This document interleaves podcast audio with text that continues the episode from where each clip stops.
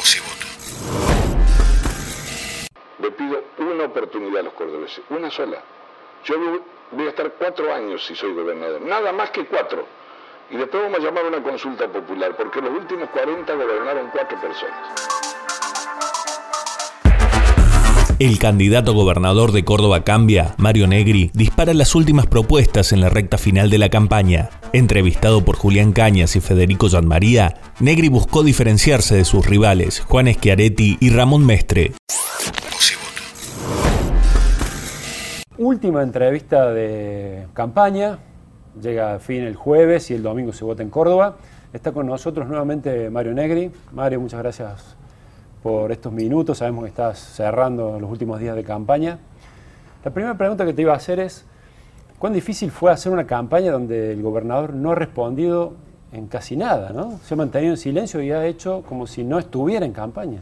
Sí, no, en realidad la vedette fue el silencio. Distinto a lo que decía hace unos años atrás, que para ser gobernador había que animarse a debatir. Los chicos que saben que es YouTube mejor que yo, que lo busquen. En segundo lugar, ayer habló y se fue a la banquina. Demoró y fue eh, sobre el narcotráfico. En realidad creo que, no, no digo que haya tenido mala intención, pero justo coincidió que estaba Vidal acá, estuvo acá también con ustedes, y es gobernador igual que el de Buenos Aires. No pregunta si el narcotráfico es de Bullrich o de ella. En realidad los que están presos acá le corresponden a él, son policías de la provincia no de la federal. La federal es la que lo agarra. Y en realidad el narcotráfico no es para pelearnos, sino para combatirlo entre todos. Van a pasar los gobiernos, pero lo primero que hay que reconocer es que existe. Y el narcotráfico vino para quedarse no ahora. Al narcotráfico nadie lo trajo a la campaña. El narcotráfico vino hace más de dos años a Córdoba y en los barrios de Córdoba se mataban entre narcotraficantes. Y después se fue extendiendo hacia el interior como ustedes bien lo han informado y lo han seguido, y hace no más de 72 horas, ustedes han visto en Isla Verde, que abrieron, allanaron una casa y adentro de la casa no había gente, sino una cocina. ¿No? Pero una cocina de droga. Y lo mismo pasa con los muertos en Río Cuarto y un juez amenazado. Y lo mismo pasa en San Francisco con una policía. Entonces, ¿qué le reprocho yo al gobernador? Primero, que le saque el cuerpo. Segundo, que lo descubra ahora. Y tercero, que no le hable a la sociedad para explicarle y decirle, miren, estamos frente a un, problema que vino para quedarse en la Argentina y que se puede llevar un montón de generaciones puestas, porque además el narcotráfico se ha perfeccionado. El narcotráfico hace política, el narcotráfico toma el Estado, el narcotráfico compra medios, porque lo que le sobra es plata. Entonces hay que tener una política, y siempre lo dije, yo no lo dije desde ahora ni en Río Cuarto, antes lo dije cuando me solidaricé con el juez Ochoa, a quien conozco y creo que hay que defenderlo a muerte. Pero la verdad es que no, no somos Rosario todavía, nada de eso, en buena hora. Pero hay que tomarlo, por eso yo siempre pienso que hay que trabajar con la nación, hay que duplicar la presencia federal, hay que ser más sofisticado y hay que ir a la búsqueda de mini brigadas, porque aunque te nieguen las cosas, la droga está en todos lados. Yo recorro los pueblos, por eso quiero hacer un Consejo de Seguridad Provincial que la integren los intendentes y el Poder Judicial, tener un nuevo mapa del delito. Los intendentes saben a dónde se vende y quién lo vende. Y la gente tiene miedo, obviamente. Pero bueno, es una batalla por generaciones. Eso va a comprometer todo el futuro social de Córdoba. Eh, ya como propuesta, usted recién hablaba de crear un consejo. Eh, y el tema con la nación, ¿qué le exigiría si es gobernador? No, lo exigir, no, yo creo que no hay que pelearse, eh, hay que tener una política. Ah, en este momento hay 6.000 eh, federales acá, en total, 3.000 de la gendarmería, que tenemos la suerte que está, que deben controlar las dos rutas principales, y tenemos 3.000 que se fueron incrementando entre policía aeroportuaria, que es la que normalmente le tiene confianza a los jueces para los procedimientos, y la policía federal. Yo creo que eso hay que duplicarlo con el tiempo, en un acuerdo. Hay que duplicarlo. Se terminó esa federal que eran tres o cuatro por ciudades, ¿se acuerdan? En segundo lugar, hay que sistematizar la organización de la lucha contra el narcotráfico y trabajar en forma conjunta. En tercer lugar, hay que atacar en todos los frentes. Los frentes no son solo policiales. Contención, centros de recuperación, como decía Vidal y comparto con ello, ella 140 lugares donde han allanado, ha ido y le ha prendido fuego a la droga. Uno hubiéramos hecho acá, porque es un síntoma de mostrarle a la sociedad que uno está al frente. Yo cuando salí a hablar de esto hace varios meses, confieso, porque creo que lo hizo de buena fe, me habló el ministro y me dijo, mira, tenemos un centro eh, para las adicciones de jóvenes delincuentes. Uno, en 19 años, y están los informes reconocidos de lo que yo dije, está abierto en Punilla. Los otros saben que los tienen, o son confesionales como en Santa Rosa y Calamuchita, o son privados y hay que pagarlos. Educación, lo mismo. Hay que incorporar, no hay que tener miedo, hay que hablar de lo que significa la droga. Hay que acercarse a la familia, contención, guardia para chicos que llegan en estado de, de coma por la adicción. Entonces, hay que incorporar una mirada y una política en general que no sea solo represiva, sino que sea abierta. Porque cuando el narcotráfico se mete en la política o en el Estado, perdiste el Estado. El domingo, bueno, van a estar todas las cámaras del país mirando lo que pasa en Córdoba. Si bien el presidente Macri no vino, sí mandó su primera línea. Carrió, Vidal, Rodríguez Larreta, Morales también va a estar mañana. Permítame que termino la pregunta. ¿Va a ser imposible que no se lea el resultado a nivel nacional el domingo? eso es lo que pretenden todos. Primero, le quiero decir que no mandó a nadie Macri. Yo no hablo con el presidente Macri. ¿No habla? No, hace muchísimo. No, desde que yo estoy en campaña no hablo. antes, cuando se definió? No, antes no. ¿Tampoco? Tampoco. Solamente una vez hace muchos meses que le comuniqué mi decisión de ser candidato. Lo encontré en un viaje, te cuento. No quiero demorar el programa, más importante hablar de Córdoba. Pero nada más que eso.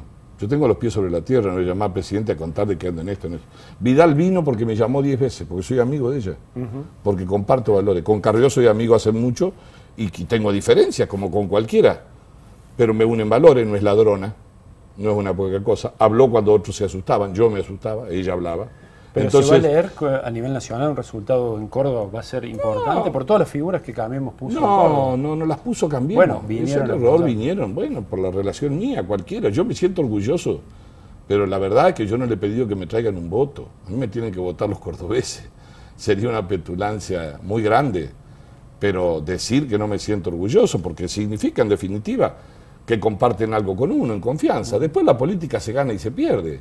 No se cae el mundo. Acá vino Tinelli y dijeron que Tinelli le dio el respaldo al gobernador Schiaretti. Imagínense que Schiaretti estaba esperándolo a Tinelli para ver si gana. ¿Cómo se va a leer si fuera la inversa? ¿Qué van a decir? ¿Que Tinelli lo hizo perder? No, no, no, no son realidades. Indudablemente que es eh, importante lo que obtenga cambio. O sí, digamos, cambiemos ya, no. Ustedes saben, no importa. Pero usted sí está identificado con, yo sí, yo el gobierno nacional. No, yo estoy identificado no con el gobierno, estoy identificado con los que pararon la Argentina que se robaron y que está en un momento de dificultad y de crisis. Y no hago como otros, que cuando al gobierno le va bien se sacan selfie y cuando el gobierno tiene dificultades se esconden. Yo consigo la... No, es que Areti, casualmente. Porque en otra oportunidad que yo vine al programa, ustedes me decían que la dificultad nuestra que era que Chiaretti era amigo del presidente. Eso ya no me preguntan más ahora. ¿Ya no son amigos? No, les pregunto a ustedes, digo, porque siempre la dificultad... Por lo, que, se ve, no. No, está claro que no, se ha puesto de opositor, obviamente, se esconde. Pero no importa eso, es parte del juego de la política. Yo pienso las cosas en otros términos. Y pienso que a pesar de las dificultades que nosotros tuvimos y las que tuvo el peronismo siempre, las han transmitido en directo en la historia, no han sido nada al lado de las nuestras. Eh, Vidal dijo una cosa cierta ayer, me vino como anillo al dedo. Es como si no hubiésemos buscado coincidir. Eh, Vidal hizo eh, que lo imposible se convirtiera en posible, pero no ella, los bonaerenses. 28 años gobernaba el peronismo. 15 días antes me dice yo pensé que no iba a ganar. ¿Qué aspiro? Las batallas se dan y las que las define la sociedad. ¿Qué aspiro yo? Que pueda convencer a los cordobeses que 20 años de gobierno de cualquier color político es un peligro. Hay gula de poder, como le pasó acá en los finales del peronismo. Nosotros estamos asistiendo a una campaña donde bien dijo usted, me acaba de preguntar, que había silencio. No, nosotros no competimos contra un candidato, yo compito contra el Estado. Y aunque no les guste a mucho que yo lo diga, competimos contra el Estado, que se agarró 500 millones o 600 millones del Estado y los dispuso como si fuesen patrón de estancia para gastarlo en una campaña. Entonces, perfecto, esa es una deformación de la democracia, falta de controles, 20 años de poder. Acá se escondió un candidato, ni de las otras se hubiese animado a hacer lo que ha hecho Schiaretti trayendo un candidato a intendente, que está viciado de legalidad y que vota en San Francisco y que tiene dos pedidos de licencia para que quiera gobernar la ciudad. De la Sota no, no se animaba. Eso, ¿sabe qué? 20 años de poder. El vicegobernador, sospechado de dos peligros institucionales, o por lo menos de delitos, yo no lo he denunciado. Fuimos a preguntar, hay un silencio que aturde en Córdoba. Yo a mi edad no me callo, digo lo que pienso. Eh, Ahora, si no hubiera pasado a uno de nosotros, la denuncia, yo no sé si yo estaba en este programa. A lo mejor estaban en la puerta de mi casa preguntándome qué pasaba, que no hablaba, que no me presentaba en tribunales. No ustedes, digo, pongo de ejemplo porque estoy justo en este programa. No es el lugar a donde me, quejo, pero ni me quejo tampoco. Pero digo, lo que quiero simbolizar que la elección va a pasar en una semana. Nosotros somos los únicos que estamos en condiciones de competir y si la sociedad se decide, de ganarle al peronismo en Córdoba. Eh, en las últimas declaraciones dijo que eh, Mestre... Eh, ¿Cómo te gusta hablar de la interna de Mestre? No, voy a hablar de Mestre. no va a hablar de Mestre. No. Pero hoy dijo... pocos días, quiero convencerlo a los cordobeses de que vale la pena cambiar el gobierno. Pero sí ya hablé de Mestre. bueno, le cambio la... pregunta. Usted en, las últimas publicidades dijo que, o, resalta, yo no miento y no robo. Ah, exactamente. Sus dos principales candidatos, rivales son el gobernador, que es gobernador, y el intendente de Córdoba. Eh, ¿esa referencia es para ellos? No, es lo que soy yo. Yo soy candidato, me muestro desnudo ante la sociedad. Pueden ir a mi casa, toquen el timbre, entren, vean mi familia, dónde anda todo. Cada uno habla de lo suyo. Si yo me tengo que presentar, tengo que estar dispuesto a eso. Eso es lo que he dicho, nada más. El que se quiera poner el sallo, que se lo ponga. Es como con el tema del narcotráfico. Yo no voy a decir que el gobernador como yo, yo no diría nunca que es narcotraficante.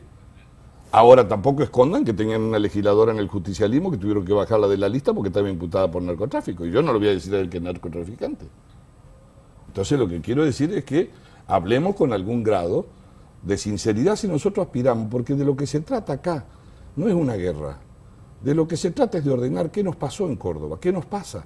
Llegaron hace 20 años y bajaron todos los impuestos. Hoy es la provincia más cara del país. Nosotros fuimos los que fijamos la agenda. Desde ese punto de vista yo estoy triunfante.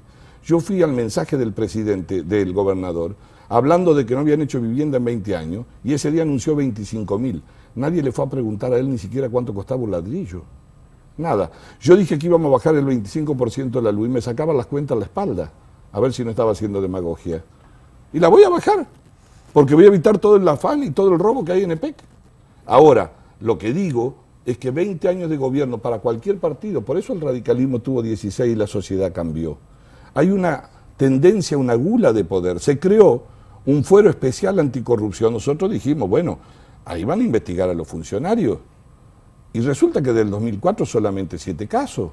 Y nadie se ha preocupado, yo lo voy a hacer volar. El gobernador ha dicho, y este medio lo ha transmitido, que Odebrecht tenía que seguir haciendo los gasoductos porque era ligera y barata. Ligera quedó demostrada. Hay un presidente que se suicidó. Y en 14 países la buscan por corrupción. Y barata sí, porque se fue de Córdoba y clavó a medio mundo. Entonces, 20 años de poder. Se relajan los controles. Ustedes saben que solo el 30% de la obra pública en Córdoba fue por, este, por licitación y lo otro fue por contratación directa. ¿Y qué propone usted en ese aspecto de la obra pública? Pero no va a haber nada sin licitación. Como les acabo de decir, desaparece el ERCEP. Por concurso, ¿cómo voy a poner un zorro para que controle a las gallinas? Se las come. El ERCEP tiene que controlar las tarifas y la gente paga la tarifa más cara.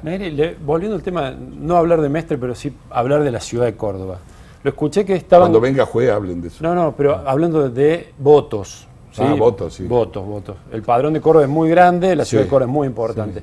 Lo escuché decir que estaban ganando. En nuestras encuestas, sí. Eh, va a ser clave esa elección en nuestra encuesta le estoy diciendo de hace una semana. ¿Y ustedes consideran que están en condiciones de ganar la ciudad y ahí poder Yo hacer pienso que sí. primero, elección competitiva? Primero quisiera no sorprenderme con lo que pase con la mal llamada boleta única, que es la primera vez que se incorpora a la capital, ¿no? No sé por qué. No fue, le quiero decir, una decisión mía. Yo no lo hubiera incorporado. Por la complejidad. ¿Por qué mal llamada? Mal llamada porque una boleta sábana dentro de una boleta única que le llaman. Arrancó de un modo y después vino el modelo Carbonetti, que fue descubrir una trampa para ponerle al lado de la cara del gobernador un agujero grande y que usted con una sola cruz vote lista completa. Boleta única significa que usted puede optar, ¿no es cierto? Pero además no le digo, yo estaba en Villa Libertador, recorro la ciudad, vengo del interior y todo el mundo pregunta, ¿y cómo es la boleta? Ustedes fíjense que no se reparten propuestas, se reparten lápices. Y anda la gente con una cosa con plástico diciendo ponelo acá, ponelo acá, ponelo acá. ¿Cómo en Santa Fe no pasa eso con la boleta única? ¿No? Además, es la primera vez que vamos con un muerto a la boleta única, porque se iba a gastar mucha plata para hacerla de nuevo, después de lo que han tirado. Y y sin que resuelva el Tribunal Superior de Justicia si el señor Yarlora puede ser candidato intendente o no de la capital. Es decir, la publicidad igual. La última pregunta eh, de, mi parte. El tema del Poder Judicial también ha sido una cuestión que han eh, remarcado los dirigentes opositores. Eh, ¿Qué haría usted con la justicia? Con la justicia, primero, procuraría que el Consejo de la Magistratura sea un Consejo de la Magistratura que tenga rango constitucional. A mí me dicen, pero ahora funciona, los jueces rinden, tienen un porcentaje. Yo fui miembro del Consejo de la Magistratura hasta que en un acuerdo entre Schiaretti y el kirchnerismo me sacaron, a mí para colocar uno de ellos. Ese Consejo de la Magistratura puede hacer auditoría sobre las causas y sobre los jueces. Es lo que hacía yo en el Consejo de la Magistratura. Este no, este solo toma examen. Hay que darle rango constitucional. 20 años de gobierno ha hecho que el fiscal general vieron que no está ahora. Los dos fiscales adjuntos ya han sido miembros del Ejecutivo. Yo voy a prohibir que sean miembros del Poder Judicial para perseguir el delito, gente que haya estado ocupando lugares en el cargo del Poder Ejecutivo, porque en 20 años me imagino persiguiendo un delito, después de haber sido ministro del gobernador, le debe entrar algún temblor. Entonces, no, lo vamos a hacer de otra manera y además he dicho que vamos a sacar el fuero anticorrupción porque ha sido un fracaso, se va a ir a sortear entre los fiscales. También dije que vamos a hacer una ley de extinción de dominio para recuperar lo robado en la provincia, no cuesta nada eso, es decisión política. También vamos a reformar el Código de Procedimiento Penal, al que lo agarren con la mano en la masa, una ley de flagrancia como en Mendoza, en 15 días, juicio y condena si lo han agarrado, obviamente garantizando los derechos. Yo creo que siempre un gobierno que sucede a otro puede mejorar las cosas, nunca va para menos. Cuando de la Sota llegó, bajó los impuestos y creó una, una sensación. Hoy nos fuimos al diablo con los ingresos brutos, hoy se pone más plata para hacer un hotel de un casino de 600 millones y sin embargo ustedes ven que hay 80.000 hectáreas tapadas de agua, han perdido el GPS de las prioridades porque están emborrachados de poder. Entonces siempre es bueno que nadie se emborrache con el poder, hay que poner equilibrio hay que tener alternancia. La gente tiene derecho a preguntarse si va a dar un salto al vacío, porque es lógico, después de muchos años está anestesiada. Bueno, yo le puedo decir que conmigo y con nuestro equipo no va a dar un salto al vacío. Yo no robo, no miento, como me preguntaba como dice Julián. como dice Julián, no robo, no miento, pero además sé por dónde debe ir. Porque aunque la televisión no muestre y diga que van a ser 10 hospitales, yo vi a la mujer que va a buscar el mamógrafo y no lo encuentra. Todos hemos visto a la mujer que hizo 270 kilómetros rebotando entre los hospitales y terminó muriendo en San Francisco. Y es siglo XXI.